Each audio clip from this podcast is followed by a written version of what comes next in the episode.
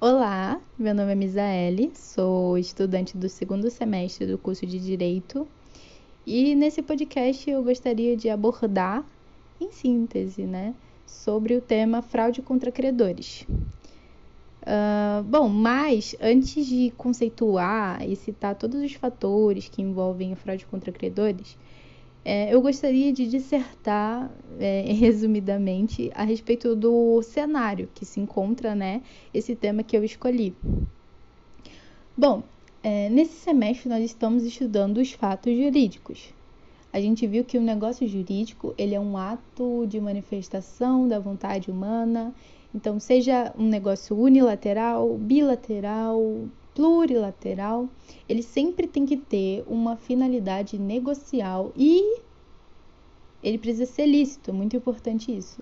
Então ele precisa estar em consonância com o ordenamento jurídico.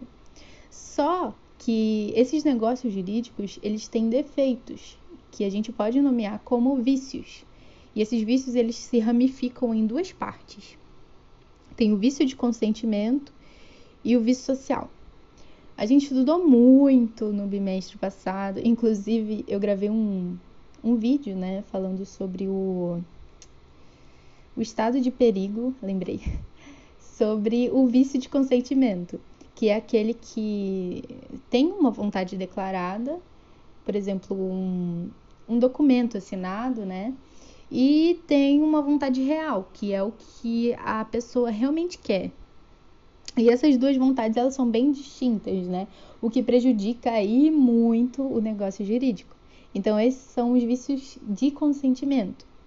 Já o vício social no negócio jurídico, ele é realizado com a intenção de prejudicar pessoas, prejudicar terceiros, né? E a fraude contra credores, que é o tema que a gente vai falar um pouco agora, está inserido nesse tipo de vício nós temos é, dois sujeitos principais que são é, indispensáveis para a, como posso dizer, a identificação dessa fraude. Né? Nós temos o devedor insolvente, que é aquele que não tem condição de pagar a sua dívida. Ele já pode ser insolvente ou ele pode ter se tornado insolvente quando é, adquiriu essa dívida. E, obviamente, nós temos o credor, né, que é aquele que fornece os serviços, os créditos, os benefícios e que tem em suas mãos o poder de exigir o pagamento ao devedor.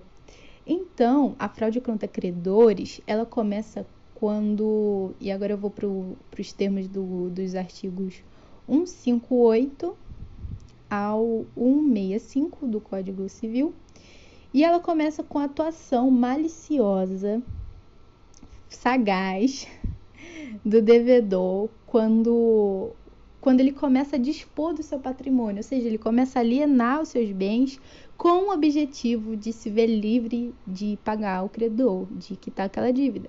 Então, por exemplo, eu tô, eu vou até uma concessionária e lá eu compro um automóvel, né? Eu faço um contrato de compra e venda.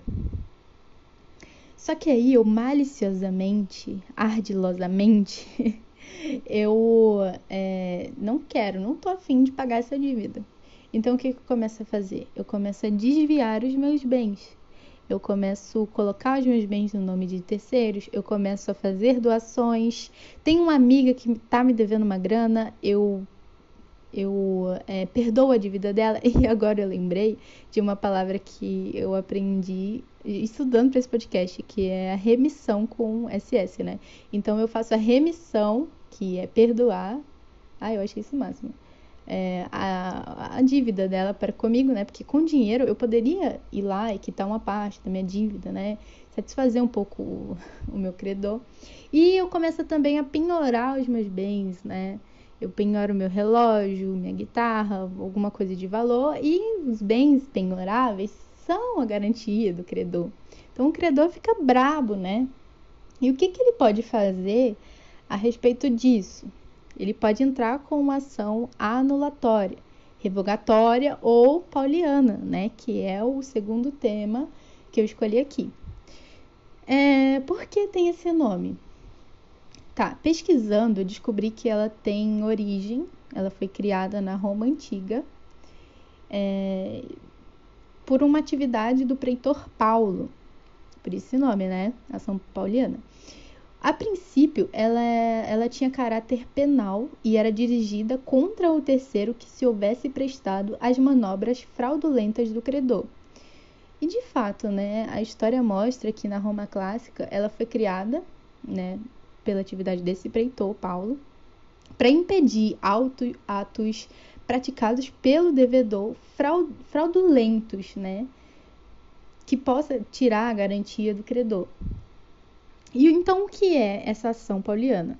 É a ação que o credor quirografário, e aí vem outros, um, um sujeito aí, eu vou dar o conceito, que é aquele credor, credor quirografa, quirografário é aquele que não tem garantias, não tem mais garantias, então essa ação é, é feita quando esse credor ele deve ajuizar com o objetivo de anular os autos fraudulentos. Então, desvio de bens que eu fiz para não pagar meu carro, é, eu perdoei minhas dívidas, entendeu? Ele, ele faz isso com o intuito de anular esses atos fraudulentos cometidos pelo devedor. Então, ele dispõe do, de um prazo de quatro anos, né? No artigo 178, o famoso, né? Que a gente viu várias vezes aqui.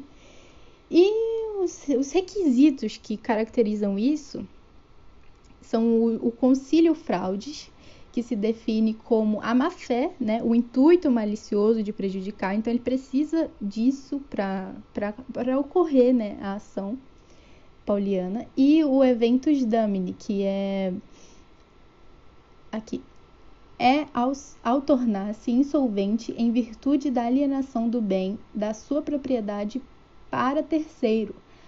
O estado de insolvência não precisa ser de conhecimento do devedor, é objetivo, ou seja, existe ou não, independentemente do conhecimento do insolvente. Ah, e uma coisa, lembrando, né? Assim, quando ele realiza esse ato, o credor realiza a, a, a ação pauliana, o bem do devedor ele retorna para o conjunto de bens, ou seja, para o acervo, e ele pode ir para a praça ou pode ir para leilão, e o valor resultante adquirido nisso vai ser rateado não só contra o credor que entrou com essa ação, mas para todos os outros credores desse devedor, né? Então, geralmente, eu particularmente, se eu fosse uma credora e fosse fazer isso, eu, eu ia compensaria muito mais eu entrar com essa ação se eu fosse um, a única credora ou se eu tivesse, entrasse num consenso, né, com os outros credores envolvidos. Então é isso, eu espero que eu tenha me saído bem. É, muito obrigada.